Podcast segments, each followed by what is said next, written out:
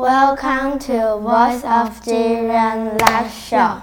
I'm Ellie. I'm Daniel. The words for Silent Night were written by Joseph Mohr. Mohr was one of three sons, and his father Franz was a soldier who left the family.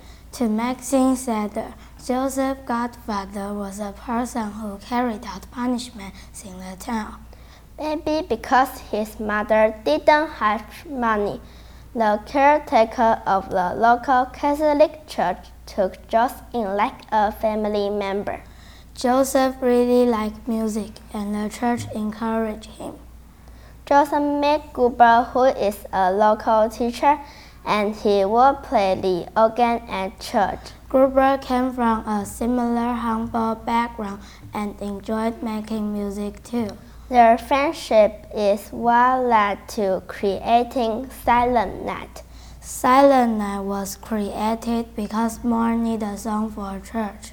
On Christmas Eve of 1818, Mohr went to Gruber with a poem he wrote a few years before.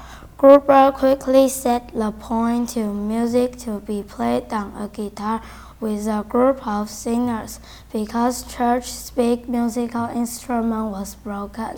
That night, during a special church serving, Gruber played his guitar and led the people and said, Nicholas Church in singing Silent Night for the first time. The first version was a bit faster than the slow, quiet version we know today.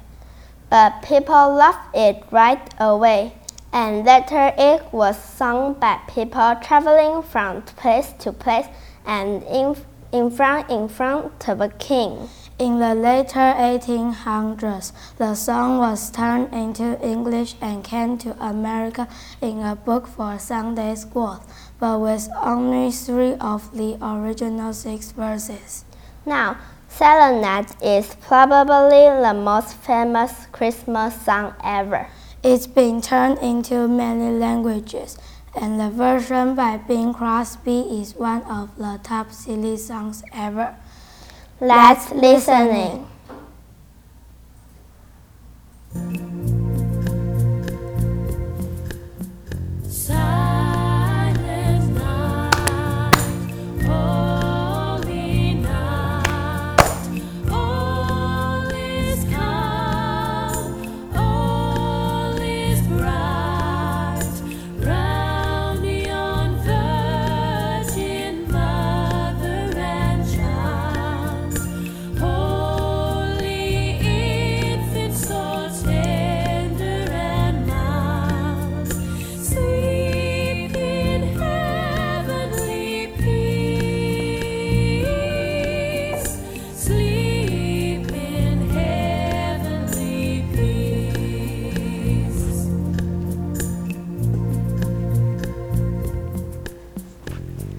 Thanks for listening. Stay tuned. Goodbye.